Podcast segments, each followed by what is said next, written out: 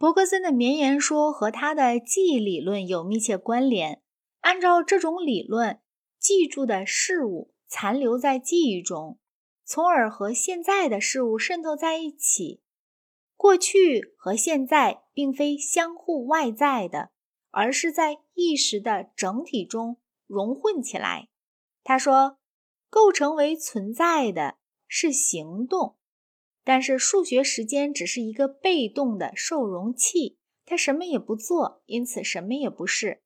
他讲过去即不再行动者，而现在即正在行动者。但是这句话中，其实在他对绵延的全部讲法中都一样。伯格森不自觉地假定了普通的数学时间，离了数学时间，他的话是无意义的。说。过去根本是不再行动者，除了指过去就是其行动以过去者而外，还指什么意思呢？不在意语是表现过去的话，对一个不具有把过去当作现在以外的某种东西这个普通过去概念的人来说，这话是没有意义的。因此，它的定义前后循环，他所说的实际上等于过去就是其行动在过去者。作为一个定义而论，不能认为这是一个得意杰作。同样的道理也适用于现在。据他讲，现在即正在行动着。但是“正在”二字恰恰引入了要下定义的那个现在观念。现在是和曾在行动或将在行动者相对的正在行动者。那就是说，现在。及其行动不在过去，不在未来，而在现在者，这个定义又是前后循环。同页上前面的一段话可以进一步说明这种谬误。他说：“构成为我们的纯粹知觉者，就是我们的方开始的行动。我们的知觉的现实性，因而在于知觉的能动性，在于绵长知觉的那些运动。”而不在于知觉的较大的强度。过去只是观念，现在是观念运动性的。由这段话看来十分清楚，伯格森谈到过去，他所指的并不是过去，而是我们现在对过去的记忆。过去当它存在的时候，和现在在目前同样有能动性。假使伯格森的讲法是正确的。现时刻就应该是全部世界历史上包含着能动性的唯一时刻。在从前的时候，曾有过一些其他知觉，在当时和我们现在的知觉同样有能动性，同样现实。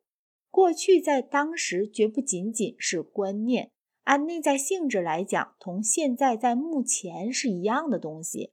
可是这个实在的过去，伯格森完全忘了。他所说的是关于过去的现在观念，实在的过去，因为不是现在的一部分，所以不和现在融混。然而，那却是一种大不相同的东西。伯克森的关于绵延和时间的全部理论，从头到尾以一个基本混淆为依据，即把回想这样一个现在事件从所回想的过去事件混淆起来。若不是因为我们对时间非常熟悉，那么他企图把过去当作不再活动的东西来推出过去，这种做法中所包含的恶性循环会立刻一目了然。实际上，伯格森叙述的是知觉与回想两者都是现在的事实的差异，而他以为自己所叙述的是现在与过去的差异。只要一认识到这种混淆，便明白他的时间理论简直是一个把时间完全忽略掉的理论。现在的记忆行为和所记忆的过去事件的混淆，似乎是伯格森的时间论的底蕴。这是一个更普遍的混淆的一例。假如我所见的不差，这个普遍的混淆败坏了他的许多思想，实际上败坏了大部分近代哲学家的许多思想。我指的是。认识行为与认识到的事物的混淆，在记忆中，认识行为是在现在，而认识到的事物是在过去。因而，如果把两者混淆起来，过去与现在的区别就模糊了。在一部物质与记忆书中，自始至终离不了认识行为与认识到的对象的这种混淆。该书刚一开头解释了心象，这种混淆便暗藏在“心象”一词的用法中。在那里，他讲，除各种哲学理论而外，我们所认识的一切都是心象构成的。心象确实构成了全宇宙。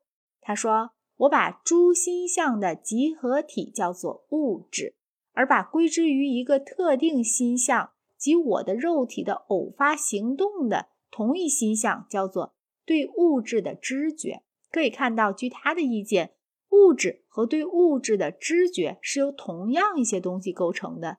他讲，脑髓和物质宇宙的其余部分是一样的，因此，假如宇宙是一个心象，它也是一个心象。由于谁也看不见的脑髓，按普遍意义来讲，不是一个心象，所以他说，心象不被知觉也能存在。我们是不感觉惊异的，但是他后来又说明，就心象而言，存在与被有意识的知觉的差别只是程度上的差别。另外一段话也许能说明这一点，在那段话里他说，未被知觉的物质对象即未被想象的心象，除了是一种无意识的心的状态而外，还会是什么呢？最后他说，一切实在都和意识有一种相近。类似，总而言之，有一种关系，这就是通过把事物称作心象这件事实本身，我们向观念论让步的地方。然而，他仍旧讲，他是从还没有介绍哲学家的任何假说之前讲起的，打算这样来减轻我们一开始的怀疑。他说，我们要暂时假定我们对关于物质的各种理论及关于精神的各种理论毫无所知。对关于外部世界的实在性或观念性的议论毫无所知。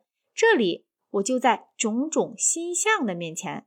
他在为英文版写的新序言中说：“我们所说的心象，是指超乎观念论者所谓的表象以上，但是够不上实在论者所谓的事实的某种存在，是一种位于事实和表象中途的存在。”